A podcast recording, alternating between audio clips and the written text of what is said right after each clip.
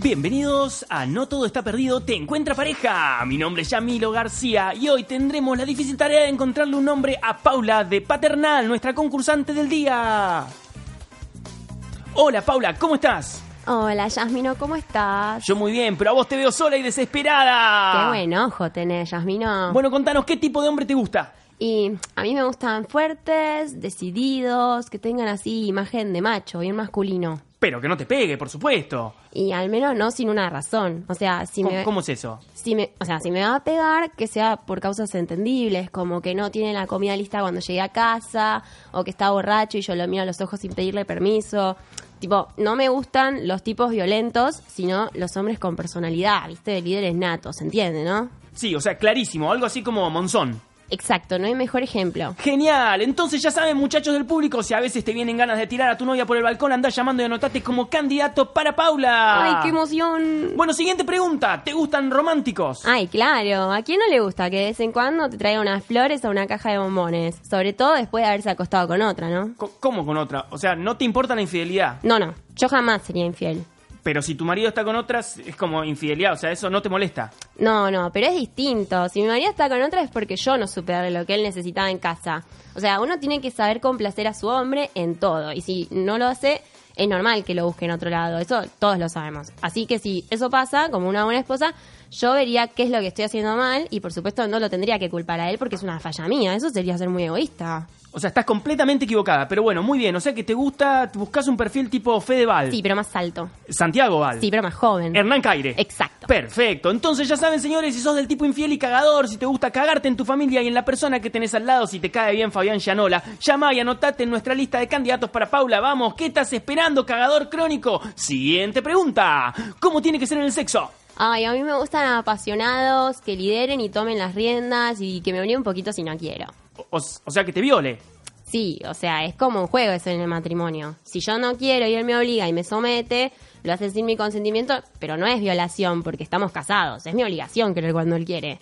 Eso lo sabemos todos también. Pero sí, que juega a violarme, soy por ahí un poquito quedada, o sea, como a la- todas las mujeres, ¿viste? O- ok, o sea, así, del estilo de Juan D'Artés. Ay, un bombón así nunca me daría bola. O sea, te gustan los tipos manipuladores, abusadores, machistas y mala gente. Unos hijos de puta, básicamente. Tenés una manera de poner las palabras, mis sentimientos, que siento que nos conocemos de toda la vida. Eh, no, no nos conocemos de nada, señora, yo no tengo nada que ver con usted, pero bueno, bueno, ya saben, entonces muchachos, si les gusta una mujer que le digan cuándo hay que coger y si no quieren forzarla o hacerlo, o sea, si tenés alma de violín, llama y anotate, Paula, podría ser tu próxima víctima. Paula, me avisan de producción que ya tenemos un candidato perfecto para vos. Ay, en serio, qué nervios. Sí, ¿lo querés conocer? Sí, obvio. ¿Querés saber cómo se llama? Dale. Su nombre es Rodrigo La Hiena Barrio. Ay, pero me va a pegar. Te va a cagar a palos. Ay, me muero de amor. Esto fue todo por hoy. Damas y caballeros, nos reencontramos la semana que viene con más. No todo está perdido, te busca pareja, donde ayudaremos a Gisela Barreto del Nordelta a encontrar un hombre para meterle un vaso en el culo. Lo encontraremos hasta la semana que viene. Chau, chau, chau, chau. Paulita, en la semana, Puerto Madero, Champagne, Cristal, Cena, Botelló, All the Night. Bienvenidos, amigues, a una nueva edición de...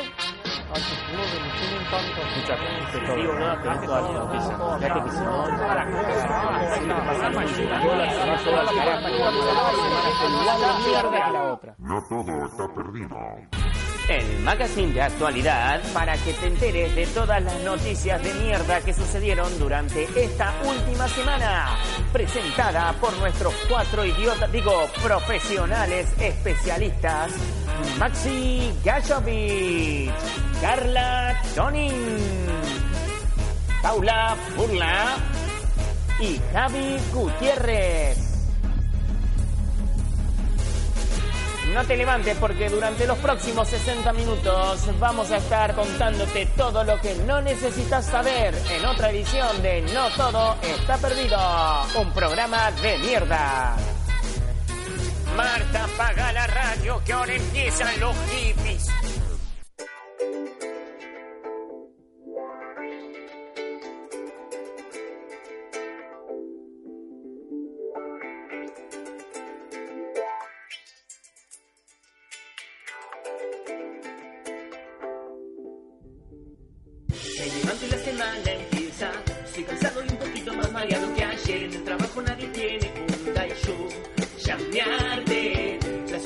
sin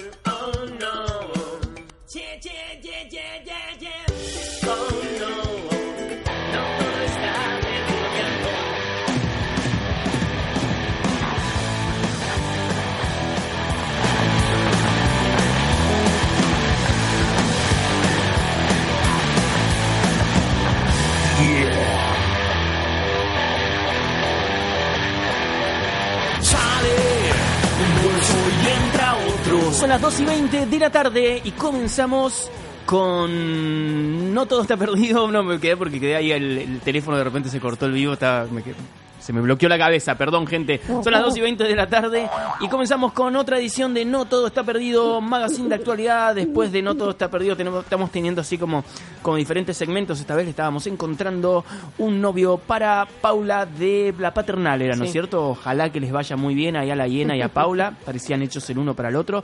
Vamos a comenzar con, tenemos un montón de contenido. Vamos a estar hablando de la baja de imputabilidad del proyecto, imputabilidad del proyecto del gobierno para bajarlo hasta los 15 años. Vamos a hablar también, ¿qué más nos trajiste, Carla? Bueno, salió la ley Micaela en diciembre. La ley Micaela, tenemos un par de estrenos, tenemos a Nico que nos va a contar sus secretos para mantener la ropa bien suavecita. Lo que hay que usar.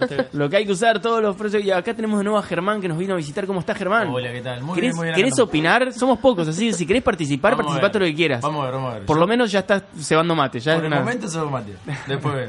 Muy buenas tardes, Carla Tonin. Muy buenas tardes a todos. Muy buenas tardes, Nico de Serio. Muy buenas tardes a todos también. Muy buenas tardes, Germán. No me acuerdo tu apellido de nuevo. Buenas tardes, Nobile. Nobile, Germán Nobile. Comenzamos entonces, contanos, mi nombre es Javi Gutiérrez, nos podés sintonizar tardes, en radioencasa.com, obviamente nos debes estar escuchando, si no, no, no podría saberlo. Mm, ¿Cómo chequeaste aquí? ¿Viste? Ah, estas cosas que pasan, es que nosotros le metimos chip a la gente en la, en la, ah, en la cabeza y nos sintonizamos por ahí, como una cosa a la noche nos metemos, la mandamos a, a Carla a inyectarle chips a la gente. Así que ya saben, si están durmiendo y se encuentran a Carla al lado de No su soy cama, muy buena. no llamen a la policía. No, está todo controlado, Es chicos. todo normal, esto es parte de la radio. Le mandamos Es un por beso su a bien. John, el, el líder, el líder espiritual de todos, que nos obliga, gente. Todo lo que hacemos mal nos obliga a John. Somos todos súbditos. Ahí va, bien Nico aplicando el Sí. sonido. Eh, y y- y hoy, hoy tengo una reunión con John muy copada. Dentro de poco vamos a tener novedades para Radio en Casa. Le vamos a estar contando y espero que los otros programas también, porque si no los vamos a cagar a palos. Ah. Eh, también tenemos el audio de la que hija de puta de la Cielo Alfano. Mirá que. Ay, mirá- no, ¿Qué no pasa con el internet hoy, Nicolás? Me querés decir, mirá que tú, mirá que tú. Mirá que esa, vamos y venimos, A vamos y nos venimos ven en el vivo nos van a tener que sintonizar sí o sí. Qué pena. Nos pueden, nos pueden ver en las redes en No Todo Está Perdido OK en Instagram, estamos transmitiendo en vivo, también nos pueden ver, eh, o no, nos pueden leer en Twitter en Perdides OK. Eh, ponemos muy pocas cosas, nos chupa todo un huevo y lo que ponemos generalmente la gente nos putea una bocha, no sé por qué tenemos un montón de haters. Y porque el sarcamo, ¿viste? Pero está lleno de fachos. Por ejemplo, pusimos lo de la, lo de la denuncia a Feynman de ¿Cómo se llama la Sí, chica esta de, mm, de la periodista que está, la ex de Voodoo? Eh, ca- ca- ¡Ay!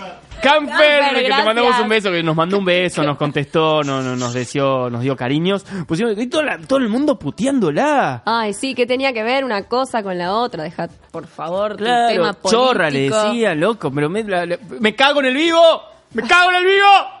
Dejale, Eh, ya va a venir. Hoy está indispuesto. Eh, bueno, comenzamos, comenzamos con el programa, con lo que podemos. Eh, vamos a hablar de la hay. baja de la imputabilidad de los 15 Bla, bla, años. bla, bla, bla, Carla, contanos, ¿cómo es esto? Para una pausa primero. Pausa. Un, un saludito a Pau. Pau, feliz cumple también. Feliz cumple para Carla también. Fue el cumpleaños de las dos. Feliz cumple para Maxi, ya que estamos cumplas. también.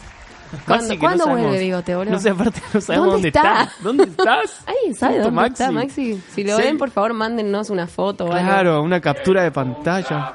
Liz, que lo cumpla feliz. Igual Paula, Paula dijo, no, tengo cosas que hacer. Yo vi una historia de Paula, está en tigre, tigre. hija de puta. tengo cosas que hacer porque dentro de poco me voy. Te vas en tres meses, caradura. Bueno. ¡Tres meses! Bueno, igual la entiendo, pobrecita. Déjala que disfrute. Déjala que disfrute. Su fin de semana de cumpleaños. Claro, ayer cuando me dijiste, tengo miedo, nunca hice un programa de a dos, no sé qué hacer, estoy Ay, nerviosa. no tengo Ahí nadie para que me defienda acá, boludo. Claro. Y Yo tampoco. No, tengo a Maxi. Maxi me repelea. Bueno, Nadie dentro te de defiende, poco, Javi. Dentro de poco, dentro, dentro de poco espero que seamos más. Yo me voy el 23, así que no sé. Bueno, si me, si me acá, yo tengo que venir sola, nada, voy a venir, voy a charlar con Nico abiertamente de cualquier cosa y estarán todos escuchando. No pasa nada, no te vamos a poner en Spotify, que nos pueden encontrar también en Spotify, como no todo está perdido. Bueno, vamos a Ahora comenzar con las cosas fachas de la semana. Contanos, Carta. Bueno, eh, no sé si saben que el gobierno impulsó o dio a conocer que va a impulsar un proyecto de ley para bajar la imputabilidad eh, en el sistema penal. Para los que no saben qué es la imputabili- imputabilidad. Qué palabra de mierda, ¿no? Sí, yo real. todo eso yo tuve problema. Imputabilidad. Para los que no saben qué es, es la edad inferior eh, que requiere la ley para que una persona pueda ser juzgada y encarcelada principalmente. Actualmente esa edad es de 16 años. Lo que quiere hacer este gobierno, como ya fue anunciado otras, en otras ocasiones, es bajarlo a la edad de 15. De todas maneras, eh, salieron a aclarar por las críticas que tuvo esto, que sería solamente para aquellos delitos que en el Código Penal superan los 15 años de encarcelación. Es decir, serían homicidio, robo armado con arma de fuego, secuestro. eh, tengo la lista por acá, ya se las digo si quieren bien. Eh, pero no sería para todos los delitos. Aguárdame un segundo. Silencio, bache, Bueno, bache en la si- radio. si Hacía quieren- mucho que no pasaba un bache. está, ahí lo encontré. Homicidio, violación, abuso sexual agravado, secuestro extorsivo o robo con armas de fuego. Eh, lo que prevería este proyecto de ley es que la cárcel sea el último recurso, es decir, que cuando un menor eh, de entre 15 y 16 años, uy, de entre 15 y 16 años eh, comete alguno de, alguno de estos delitos, lo primero que debería evaluar el juez es eh, colocarlo en una institución bajo el- la supervisión de gente capacitada y Y eso que es gente de otro país, básicamente. Sí, Porque no la sé. justicia argentina, digamos que la No, sí, sí. capacitación. Yo te digo lo que ellos proponen. De ahí además podemos opinar un ¿Me montón podés de contar la historia como si fueras Patricia Bullrich?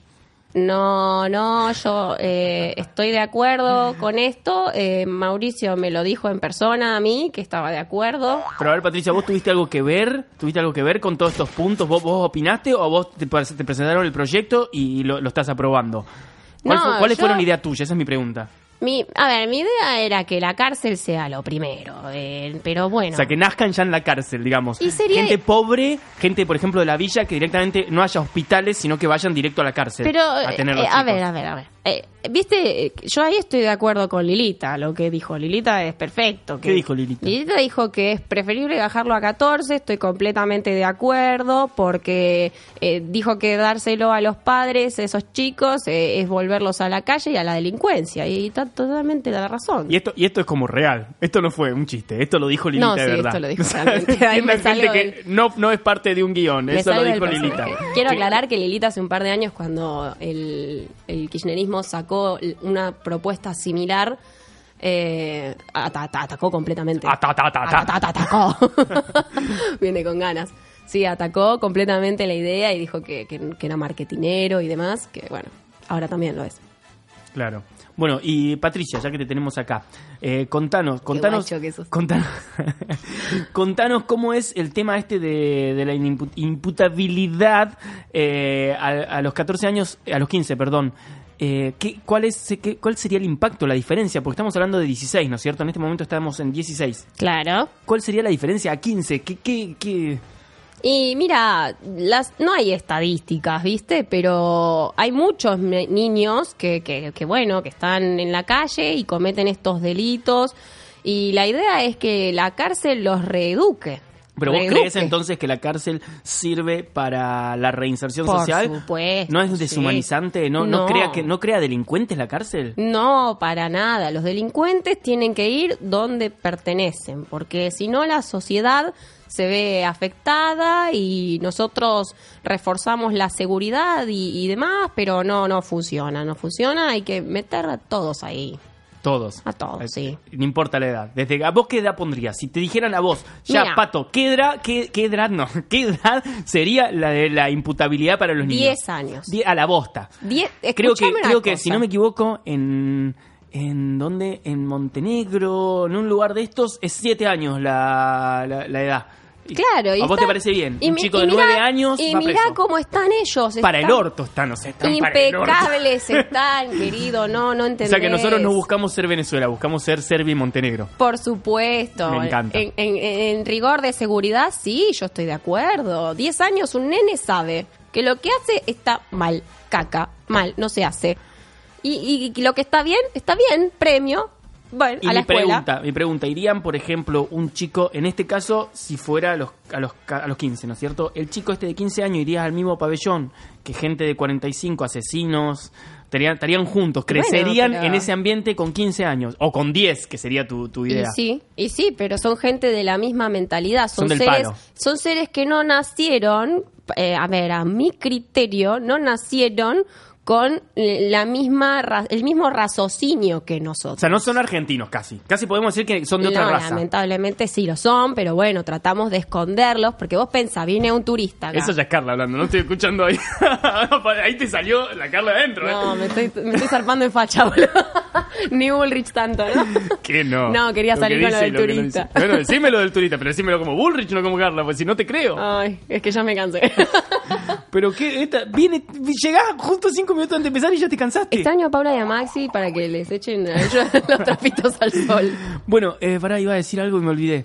Eh, bueno, No, entonces bueno, hablando terminá en de contarnos, terminá de contarnos el tema de la, inimput- la imputabilidad. Bueno, hablando en serio, si quieren les leo algunos puntos principales de lo que sería este proyecto de ley que, que pre- presuntamente van a sacar. En el artículo 12 dice que la privación de la libertad es el último recurso de forma fundada, revisable y por el plazo más breve posible. Una aclaración personal por lo que estuve leyendo, hay algunos donde quieren condenar a un chico de 15 años a 15 años de prisión. O sea que eso de lo más breve posible va a estar muy a la subjetividad Pero del eso, juez. eso no tendría que ver, eso no tendría que ver con eh, la pena mínima por del crimen, o ya al, al tener, a ser, por ejemplo, de 15 años, significa que se tomarían otras condiciones. O sea, no se tomaría, por ejemplo, si por el crimen número, el crimen X, eh, la, la mínima es de 6 años, si el chico tiene 5 años, sería menos de 6 años, o se tomaría la mínima por el crimen. Y dependerá si ya cometió, si- o sea, si tiene antecedentes, si en su edad inimputable eh, tuvo otras otros cruces Claro, con pero- la ley pero y demás. O esas sea, esa- cosas- es a criterio del juez. Todas eso. esas cosas, todos esos criterios van para todas las personas. Yo estoy hablando si hay algún tratamiento especial para un chico de 15 años que de repente es juzgado en el caso que se apruebe. En teoría sí. Sí. En teoría debería haber un tratamiento especial y tiene que ser analizado con con asistentes sociales eh, que, que determinan el ambiente y demás y que tendrían que establecer una forma mejor antes que la cárcel y si fuera la cárcel en cualquier caso también debería ser la menor pena posible en relación al delito que cometió. O sea, si el delito es de tres, no, en este caso no, porque son delitos que superen los 15 años. A eso es lo que, lo que comple- ac- acompleja las cosas. Que si es un delito donde la pena mínima es de 15 años, eh, dudosamente el juez le dé, no sé, cuatro años al chico de 15. Porque la pena mínima es 15. O sea, va a estar en, en el juez y en todo el sistema social que acompañe la puede, condena. puede romper la pena mínima. Puede el juez salirse Sí, de, la, de la mínima o la máxima por ser un menor y decir, no, mira, no le voy a dar la mínima que es 15 años, sino que le voy a dar dos Sí, para que aprenda, lo caguen a palo en la cárcel, lo hagan mierda, viva para el orto y salga peor. Qué horror. Porque ese es el sistema argentino. Pero, Yo digamos, lo que podría no ser eso. es por qué no mejoramos el sistema penitenciario antes de ampliarlo tanto. Porque ni lugar hay en las cárceles y No, aparte estamos hablando de un, de un país De que niño. recorta en educación, recorta en profesores, recorta en eh, cosas que la educación es lo- la base de todo. ¿no es Totalmente. Y recorta el sistema penitenciario. O sea que eh, pretende alojar más gente ahí con, con menor presupuesto. O sea, vamos a cagarle más la vida a la gente que está ahí adentro. Así que Macri siempre haciendo todo bien, te queremos un montón, Mauri de mi vida.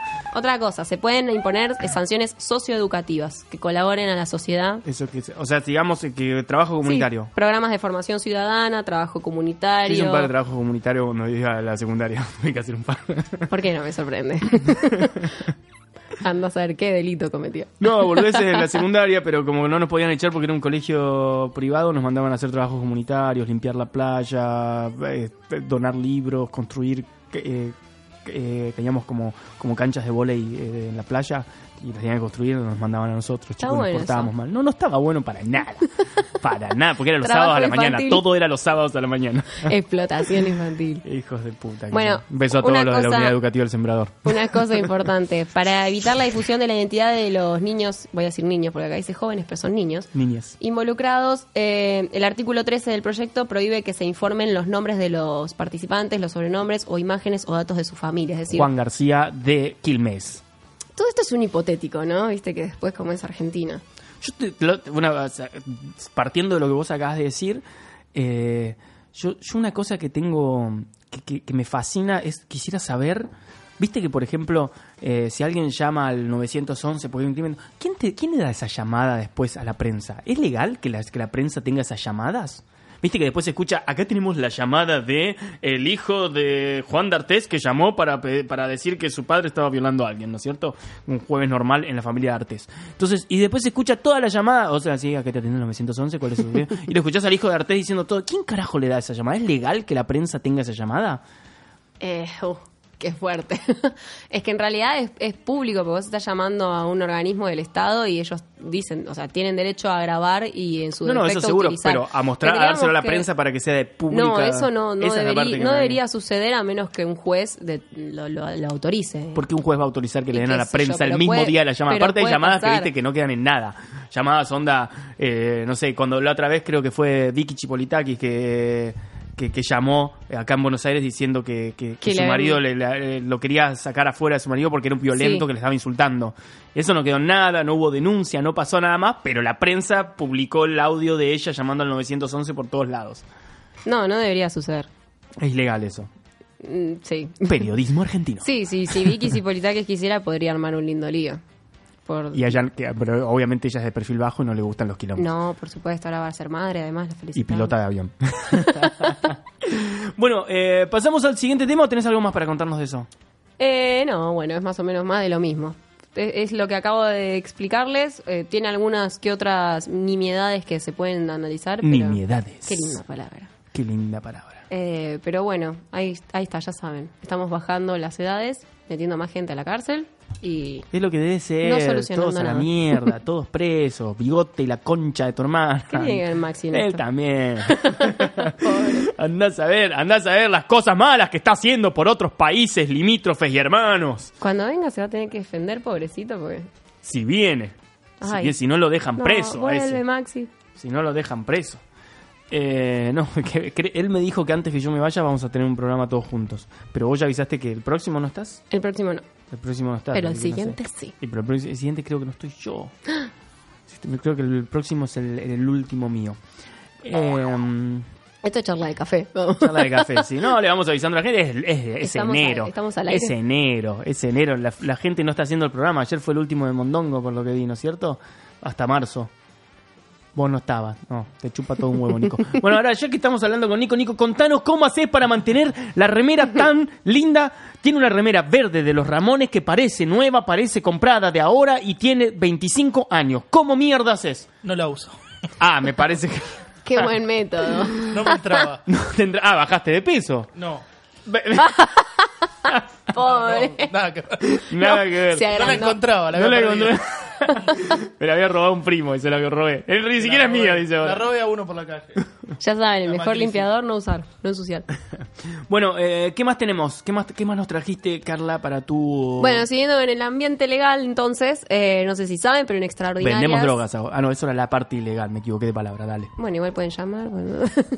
En diciembre se aprobó la ley Micaela, que es eh, fue formulada en honor a, no sé si recuerdan, una niña que, bueno, una chica de 21 años que fue asesinada y violada por dos, eh, dos hombres en Entre Ríos. Y el problema que suscitaba este caso era que uno de ellos eh, había sido liberado en, en condena- Liberado en libertad. Sí, condena condicional eh, por el juez.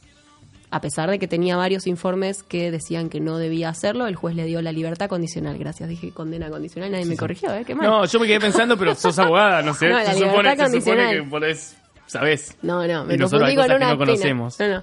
Eh, bueno, fue liberado en libertad condicional justamente y reincidió con el caso de esta chica que eh, se llamaba Micaela. Entonces fue propuesta un- una ley que fue aprobada en diciembre para la capacitación en todos los sectores y ambientes del Estado en relación a género y violencia a la mujer para funcionarios públicos. En diciembre fue promulgada y ahora salió el decreto que la reglamenta, que es el decreto 38 del 2019. La ley es la 27499 para el que la quiera buscar. ¿Y dice qué? Eh, habla justamente de lo que decía la capacitación obligatoria en perspectiva de género para todos los funcionarios públicos. Eh, a ver, tanto el presidente como la vice, como todos los que estén formando parte de las cámaras. eh, Judiciales. Sí, gracias. Hoy tengo problemas con las palabras. Estoy Es, que no, le quiero decir a todo el mundo, tiene el pelo azul. Algo pasó ahí. Ella dice que no le afecta, pero yo estoy viendo que algo pasó. La tintura No es la misma. Desde que se tiñó de azul, no es la misma. Bueno, no, la ley. Basta, no pon- Paula, volvé. Em, Paula Tentire pasándola está rascando sí. bajo el sol de una manera. que nos esté escuchando, por ¿Quién nos va a estar escuchando? ¿Quién nos va a estar escuchando? Ya hay gente hablándonos en el vivo y yo no veo nada. Y pero me dices avisado, Pánfilo. Me dijo papi. Pánfilo, dije, escuchá lo que quería. Sí, no, no está en pausa, va y viene, mirá. Che, yo estaré conectado al wifi, ¿no? Porque si no me estoy comiendo todos los datos. Y eso explicaría por qué se te corta. Bueno, la autoridad de aplicación. Qué, qué, qué violenta que fue esa frase. Cagate. Ay, sonó mal. Sí, mal. Perdón, no, no. Perdoname, entonces ahora le tenemos miedo a Paula y ahora también a Carla, la puta madre. Él promueve cachetazo, ¿cómo es? ¿Cachetazo a mí? Pero si no hice nada. No, no. bueno, la autoridad de aplicación va a ser el Instituto Nacional de las Mujeres, es un ente descentralizado del Estado, no sé si saben. Eh, en su página web tiene la obligación de difundir el grado de cumplimiento de la capacitación estipulada por la ley, es decir, tiene que ir informando a quién se capacitó, a quién no, en qué momento, de qué forma y demás. Y en relación a lo más importante, el financiamiento, con el tema del presupuesto del 2019, al Instituto Nacional de Mujeres se le resta eh, presupuesto. ¿Qué va a pasar entonces con el financiamiento de esta ley?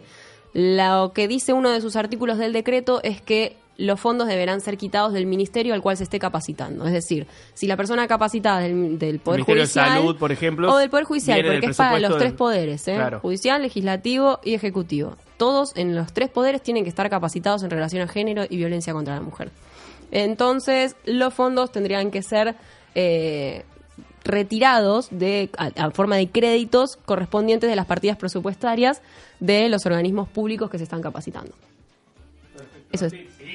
Sí, sí, sí. Entonces, nada, les quería contar que me teñí de azul. No, no, pero se entiende, se entiende.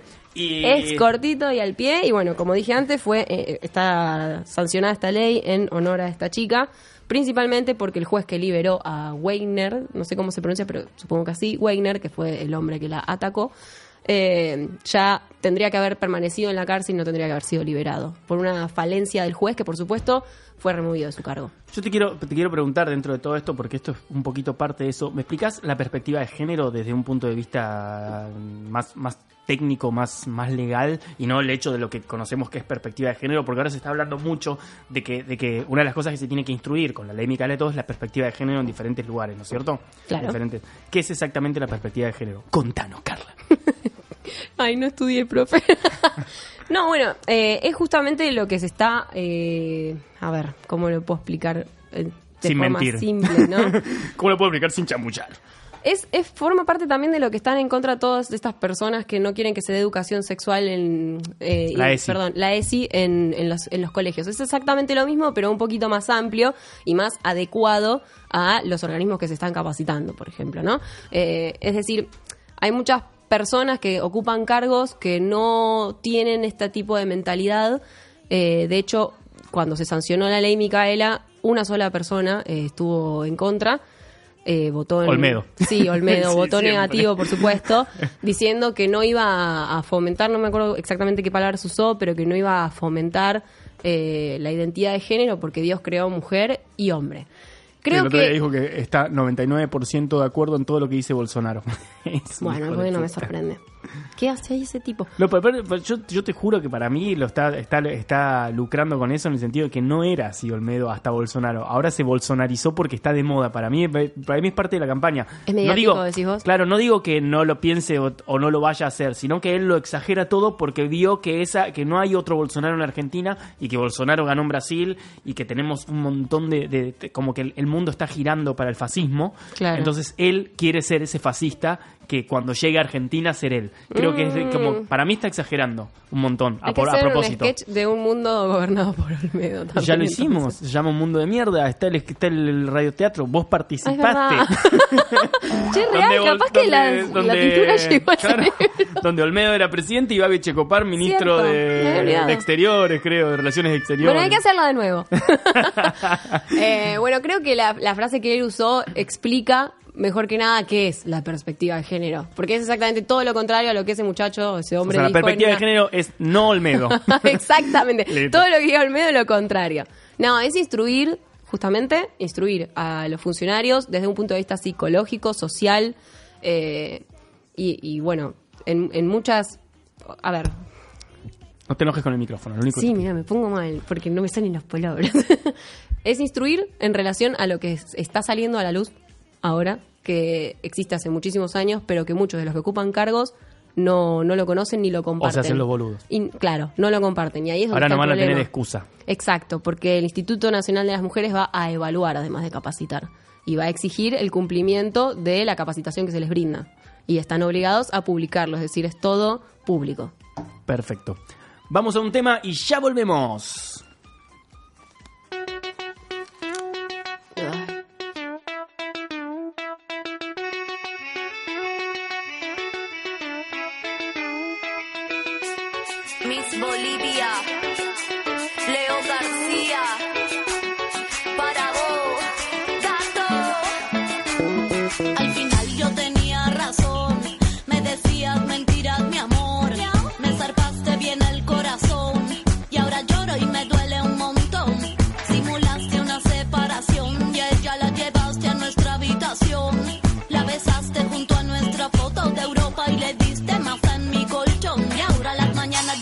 Las mañanas.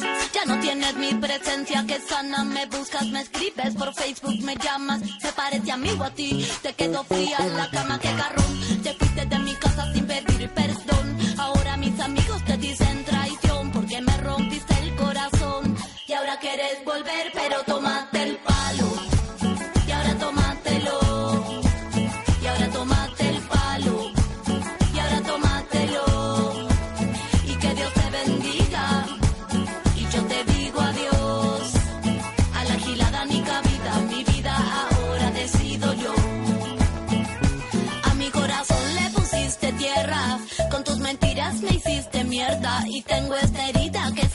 cierra y no sé qué hacer.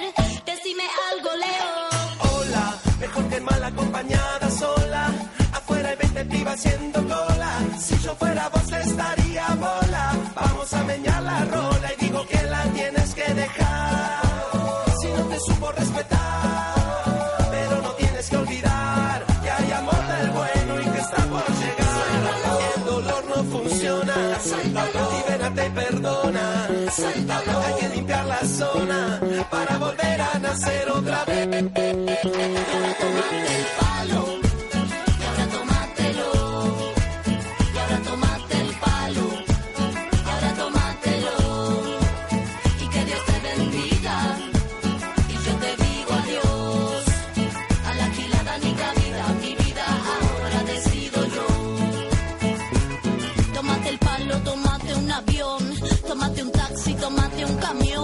a Bahía Blanca La Plata o Morón.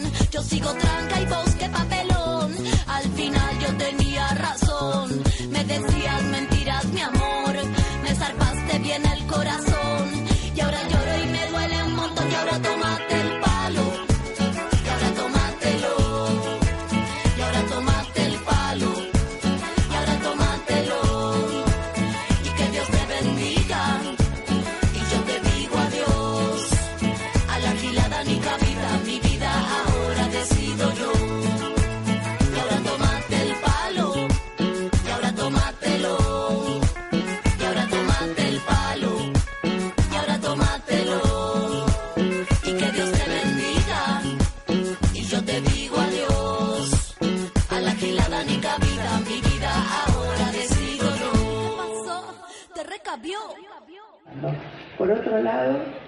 decir la verdad, porque uno cuando está arriba en el escenario dice la verdad, si no, se ve, somos transparentes. Y lo que estamos hablando con Fernando, pese, pese a todo lo que se está hablando, yo lo felicitaba por tomar el caso de Juan de nuevo, porque yo creo en la justicia y creo que hay que dar los pasos de la justicia y que no se puede hacer una prueba en contrario.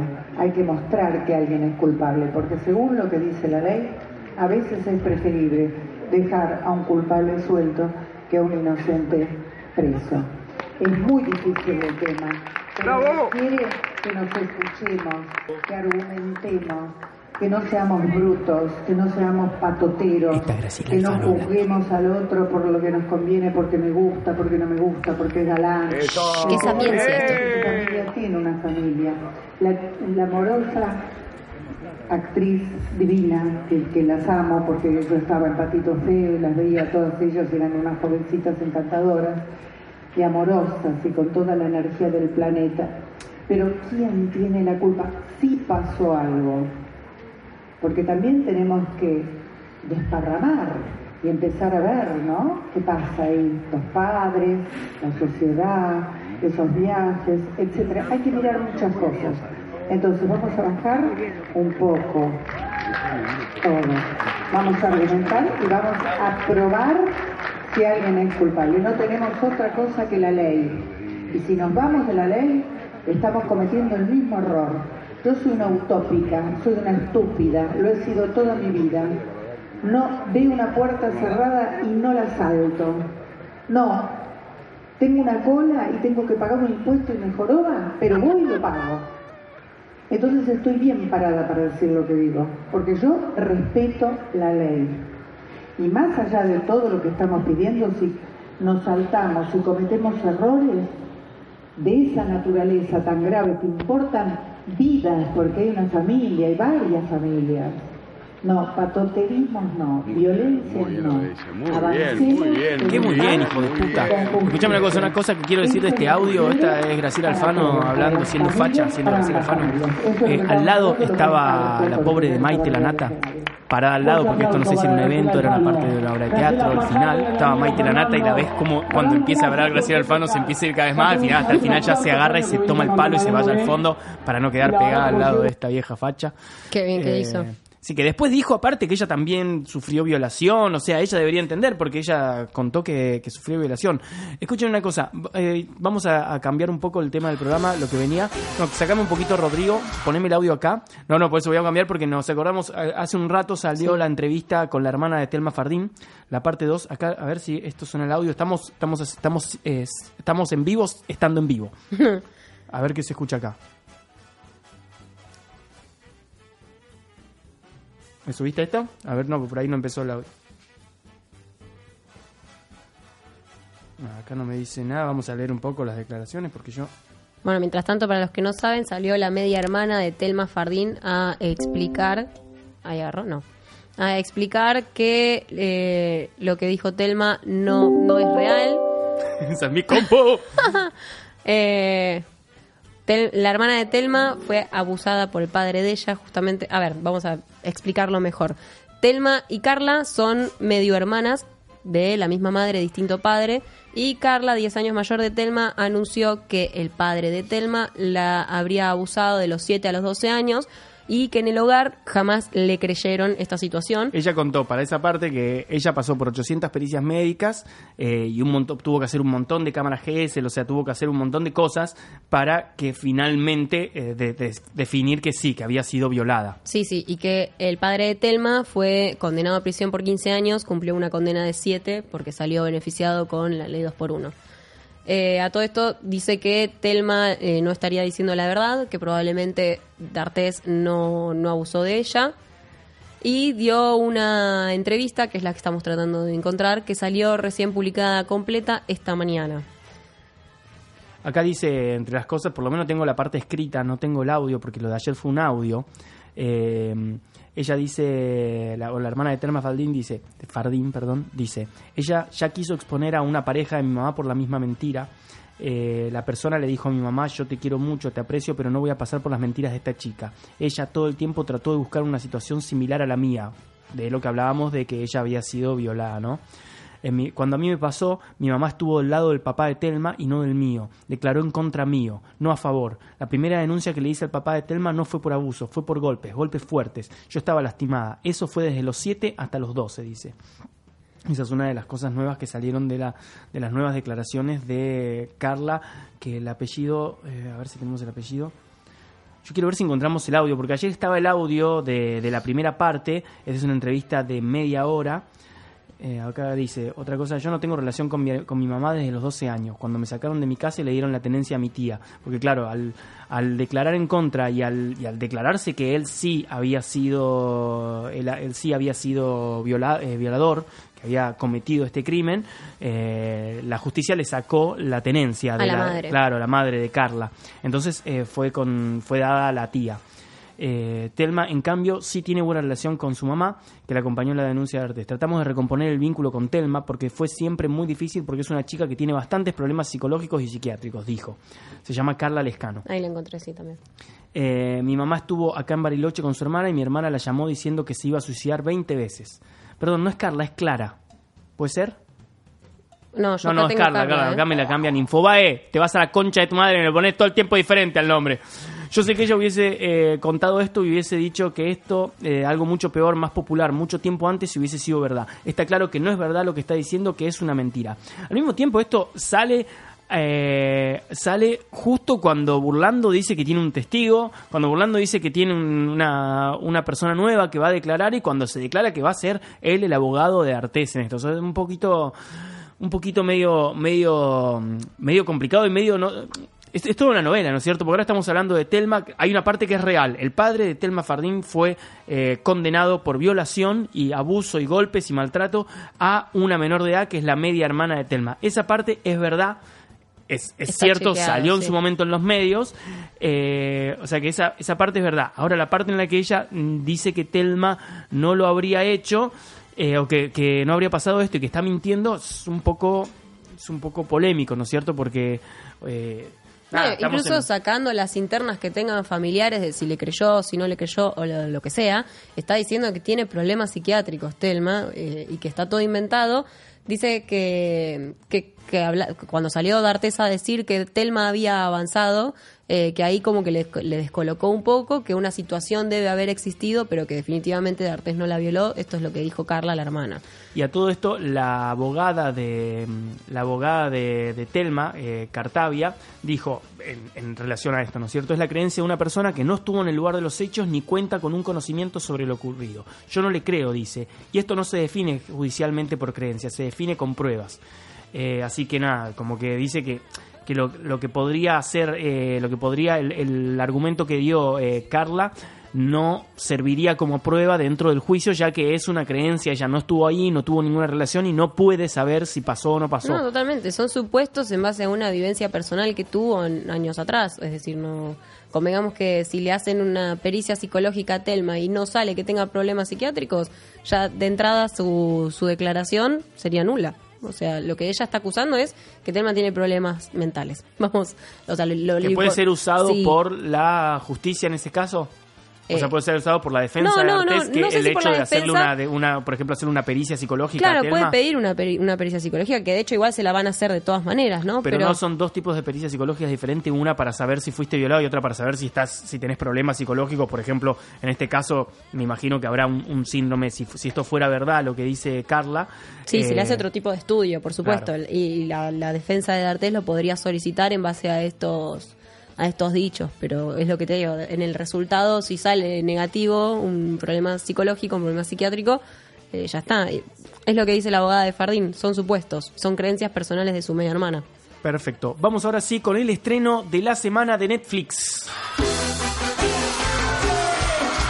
Vamos a hacer todo rapidito porque nos queda muy poco tiempo. Se estrenó la peli en Netflix, obviamente, no en el cine, ya, eso lo sabemos, pero se estrenó ya, está disponible para que todos la veamos. El Potro, lo mejor del amor, ya está en Netflix. La podés ver, la podés analizar.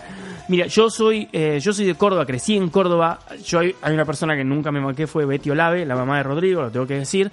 Y una persona que siempre le creí un poco más en esa pelea que hubo en la familia entre Betty y, y Pato mm, y, y Pato Pacheco, Patricia Pacheco. Yo siempre estuve del lado de Patricia, o sea, todos los en Córdoba nos posicionamos de alguna manera en algún lado y siempre le creí mucho a Patricia Pacheco. En este caso, Betty, Ulises, toda la familia de Rodrigo habló siempre de que la película del Potro fue eh, una versión, una mirada desde el lado de Pato. Ella, Pato, siempre dijo que no. Bueno, yo la vi, estoy, eh, siempre estuve del lado de Pato, en esto le tengo que dar la derecha a Betty, la verdad que es, es muy obvio, es un flash de partes de Rodrigo, está muy, es como si agarraras un, un libro muy grande y le cortaras hojas y los vayas tirando y te las den para leer pedazos de hojas de diferentes capítulos, es todo muy rápido, en el medio metes canciones enteras que parece como si fuera estos tipos secretos verdaderos que te hablan de bla, bla, bla, bla, y en el medio te meten una canción del cantante entera, bla, bla, bla, bla, canción, te los vas separando por canciones que van pasando en la época, ¿no es cierto? Eh, la verdad que sí, es un pedazo muy cortito de Rodrigo. Eh, está protagonizada por Rodrigo Romero, el cordobés este que es muy parecido y que hace poco lo vi acá levantándose una minita acá en Palermo. No se Sí, le rogaba en la calle, le rogaba. Estaba ¿Era ella? en el. No, él, era él. Por eso, él a ella le Sí, sí, él a ella, chiquitito, petici- peticito, estábamos, estamos hablando en la fernetería, en la puerta de la fernetería. Mira, sí, no sé quién era ella, pero estaba dale, por favor, por favor, en un pedo, tenía un beso para Rodrigo Romero. También está Florencia Peña, que hace de Betty Olave, eh, Jimena Barón, que hace de Marixa Bali, que no te dicen que es Bali, es Marixa, es una representación. La, la, la, la menospre- o sea, como que, no sé, como si La menosprecian, la, ningunean la relación que tuvo Rodrigo con Marisa, que fue muy importante, aunque haya terminado muy mal en su momento. La ningunean como un par de polvos y nada más. Eso tampoco está bien. Eh, después tenemos, eh, bueno, la, la relación obviamente con, con Pato, que te la, te la muestran como, básicamente como pobre Pato, todo lo que pasó, que seguramente fue así, porque yo no, no creo, no, no creo que Rodrigo haya sido un, un, un chabón que tranquilo, de haber sido muy intenso, de- a- todo el mundo habló de los celos, de la violencia, de las cosas que ha hecho, pero acá es como la pobre Pato todo el tiempo. Toda la peli, hay partes, hay, hay partes que son 10 minutos en las que Rodrigo no aparece y es Pato sola. O Ah, sea que es básicamente la peli de Pato, la versión Mirá. de Rodrigo de Pato. Lo tengo que admitir. En este caso, Betty Olavi tiene razón. La peli, si te interesa, mirala. eh, es interesante porque es Rodrigo. Eh, spoiler alert, se muere al final, lo sabemos todos. no, ya no, Pero- ya no la quiero ver, boludo. Pero nada, la verdad que no estuve contento con la peli, me, me, me pasé la, la vez entera, es para verla, pero es una peli que la verdad te da, te da mucha bronca, no me parece un buen reflejo de Rodrigo con todo lo que ha pasado de Rodrigo, con todo lo que ha sido Rodrigo, pero nada, pasamos al siguiente estreno, ¿cuál tenemos Nico? ¿Cuál está puesta ahí en la lista? Eh, bueno, Sueño Florianópolis es la nueva película de Anna Katz. Se estrena el 17 de enero. Nosotros la vimos esta semana. Está protagonizada por Mercedes Morán, Gustavo Garzón, eh, Marco Rica y Andrea Beltrao. Eh, la peli es una peli, eh, creo que está en los 90, no te dicen específicamente, pero hablan del cambio del uno a uno que te conviene para ir a Brasil. Van en coche, un matrimonio que está roto. En realidad están juntos, viven juntos, pero están separados por los hijos. En realidad él eh, duerme en la oficina ya, pero siguen yendo juntos de vacaciones porque ya tenían todo planeado. Y bueno, le ponen onda. Eh, allá, estando allá, eh, conocen brasileros, un hombre brasilero conoce ella, que todos los conocen, y hay como unas relaciones así. Es un poco una peli argentina, es una peli argentina. Se nota la- el, el toque de Ana Katz, hay como partes de la peli que es, nada, es la, la clásica película de Argentina que es media dramática, pero en el, fo- en el momento hay como unos, unos, unos planos tipo una muy buena fotografía donde ves el toque de Ana Katz que lo hace de Ana Katz, ¿no es cierto? Eh, en el medio no es una gran peli. Yo no aconsejaría pagar al cine porque con lo caro que está el cine para ir a ver Sueño Florianópolis, pero al mismo tiempo es Argentina, hay que apoyar el cine argentino. Recuerden que eh, las pelis para estar en cartelera dependen de la primera semana que tengan. Entonces, eh, eh, vayan a verla, apoyen el cine argentino porque de ahí trabaja un montón de gente. Eh, la peli está buena, es interesante, es divertida por momentos, es dramática por otros, es de Ana Katz. Si te gusta Ana Katz, te va a encantar la peli. Es- tiene muy, muy, muy marcado su sello. Eh, pero bueno, sabemos que el cine está caro, así que tampoco vamos a hablar boludeces. Los miércoles es más barato, chicos. Los miércoles más barato y si no tenés el 2x1. Hay muchísimos dos por uno, totalmente. Claro. Eh, bueno, y la otra peli que vamos a hablar, que se estrenó el jueves pasado, nosotros la vimos también, creo que el lunes, no el martes, si no me equivoco, es Máquinas Mortales. La peli está eh, dirigida por Christian Rivers, eh, está protagonizada por Robert Sheehan, Stephen Lanlugo, Weaving Hera, Hillman. Sí, todos nombres que no conocemos. Hay un par que son conocidos más de cara. Está el actor de uno de los de los de los protagonistas de Misfit, la serie. Eh, todos los que hayan visto recordarán, a- no me acuerdo el nombre de él, pero no, era el que no tenía poderes, el más gracioso de la serie. Él es el protagonista de la peli. Está producida por Peter Jackson.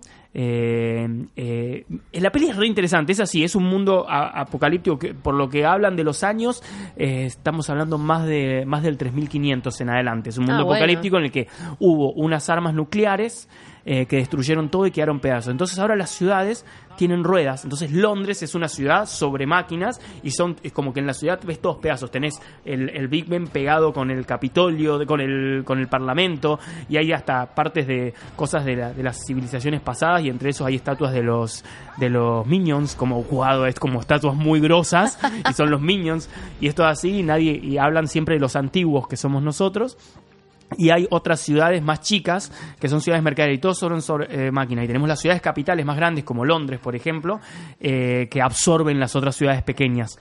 Entonces, en el medio hay, hay un, todo un entramado, una chica, obviamente una historia de venganza. Y la peli buena, es muy, es muy, tiene muchos efectos especiales, es muy americana. Eh, en este caso, lo que pasa es que, ah, y el malo es el que, ah, no me acuerdo el señor, ¿cómo era? Matrix. ¿Te acordás de Matrix? Germán decía algo. Bueno, el- el- ¿te acordás cómo se llamaba el señor, el malo de Matrix? El que era muchas veces. El agente- El agente. Yo no la vi, chicos. Bueno, no me acuerdo, pero él es el actor, el malo, digamos, que hace de malo en esta peli. La peli es re está buena, te- a- te- acción a dos manos, muchos efectos especiales. Agente Smith. Agente Smith, él es el malo de esta película. ¿Cómo se Eh, llama la peli? Máquinas Mortales Máquinas o Mortal. Engines en inglés. Está buena, es el, digamos, estamos hablando del creador del Hobbit, de Escalofríos, estamos hablando de ese tipo de películas, con esos efectos y ese tipo de mirada. Eh, está buena, vayan a verla si les gusta la película americana con cosas explotando. Es del, digamos, de la línea divergente de los Juegos del Hambre. Bien ciencia ficción. Sí, eh, futuros apocalípticos, digamos, una cosa así. de- de- no sé si tanto ciencia ficción, porque yo ciencia ficción me iría más a Star Wars, sino Claro. que es este tipo de divergente, los juegos del hambre, es ese Sí, tipo sí. de película. Está bueno, vayan a verla. Y nada, eh, les recomendamos eso. La semana que viene ya le vamos a estar hablando de más cosas, más series. eh, y dentro de poco ya les digo, va a haber una sorpresa. Podemos, vamos a empezar a planearlo eh, con los directivos de esta radio tan maravillosa que es Radio en Casa. Bueno, nos echan, son las 3.06 de la tarde y muy buenas tardes, Carla Tonin. Muy buenas tardes, equipe, publique. Un beso a todos. ¿Qué vas a hacer este fin de? Contanos. Voy a comer un asado mañana. Muy bien. ¿Festejaste por tu cumpleaños? Apenas, pero sí. No me invitaste. Nada, muy bien. Fue muy exclusivo, Javi. Muy exclusivo. Muy buenas tardes. Le mandamos un verso a pelo. un verso. Un verso. Un verso. El amor constituido por la razón y el corazón. Ese es el verso Ah, que le mandamos. bueno. un, ver- un versero. sí. A la chica de pelo violeta. Agus. Agus, le mandamos un verso. Muy buenas tardes, Germán, y otra vez, no me acuerdo tu apellido. Buenas tardes y buen fin de semana. Muy buen fin de semana. ¿Vos también te vas al asado? Obvio. Claramente, obvio. ¿no es cierto? más- Es más, yo lo pedí. Ah, mira, lo exigió. lo exigió. Muy buenas tardes, Nico de Serio. Muy buenas tardes y quiero asade también. Vos también te vas. Sos el único boludo que no va soy yo. Está bien. Ya toda la concha de su madre. Vos tenés que mirar películas para el próximo programa. Películas para el próximo programa. Y vos no venís al próximo programa. Aparte de eso, nada, esto es cualquier cosa. Esto es cualquier cosa. Eh, muy buenas tardes a todos. Acuérdense en Instagram, no todo está perdido. Ok, en Twitter, perdides. Ok, en otras redes, no me acuerdo. Eh, Facebook creo que también tenemos. Sí. Y escúchenos por Spotify, che. En Spotify, en No Todo Está Perdido, en los podcasts. Pueden escucharnos, compartirnos, seguirnos. Háganse amigos fanáticos, estocadores Así, gato. nuestros. Muy buenas tardes, nos reencontramos el próximo sábado a las 14, 2 de la ¿no? tarde, sí. Una cosa así, por ahí más o menos. Chao Patricia. Eh, adiós a todos. Les mando un beso, Mauri. Y estando juntos todo marcha bien, pues yo soy tu amigo fiel. Tal vez hay seres más inteligentes que yo, más fuertes y grandes también. Tal vez ninguno de ellos te querrá como yo a ti, mi fiel amigo. Nuestra gran amistad el tiempo no borrará. Ya lo verás siempre, sí señor. Yo soy tu amigo fiel. Yo soy tu amigo fiel. Yo soy tu amigo